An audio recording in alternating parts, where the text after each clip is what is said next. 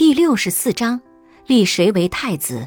在武则天晚年，朝臣当中，他最信任的人就是狄仁杰了。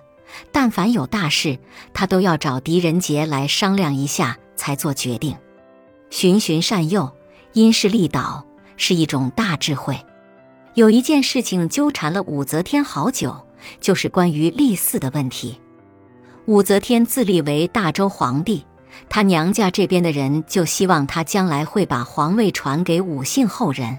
他的侄子武承嗣和武三思都三番五次的托人来游说武则天立自己为太子，而大多数大臣则希望武则天能立李氏子嗣为太子，百年之后还理唐天下。武则天一直拿不定主意，于是召来了狄仁杰。国老，朕想就立太子的事情和你商量一下。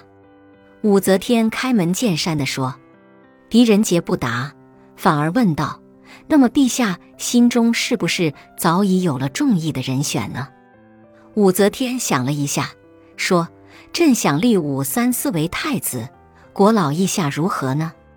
狄仁杰沉思了一下，还是没有正面回答武则天的问题。他说：“陛下，您是庐陵王的母亲，也是武三思的姑姑，照理说，应该是母子要更亲近一些。”可这也不是绝对的，有的时候姑侄之间反而要比母子之间更容易交流一些，侄子似乎更能说出贴心的话。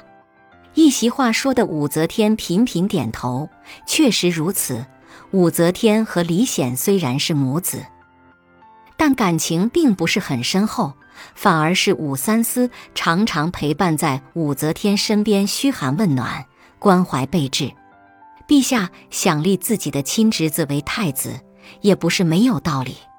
可是，倘若是陛下的亲儿子为太子，狄仁杰接着说，那么千秋万岁后，陛下仍可以配享太庙。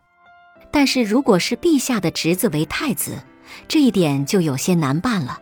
老臣倒是未听说过有侄儿做天子，奉姑姑于太庙的。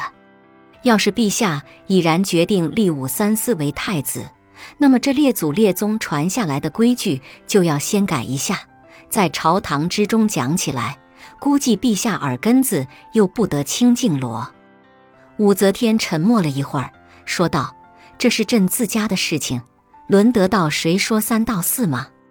陛下是一国之君，以四海为家，四海之内的事情都是陛下的家事呀，陛下什么都得管，什么都不能不想啊。”狄仁杰的回答似乎文不对题。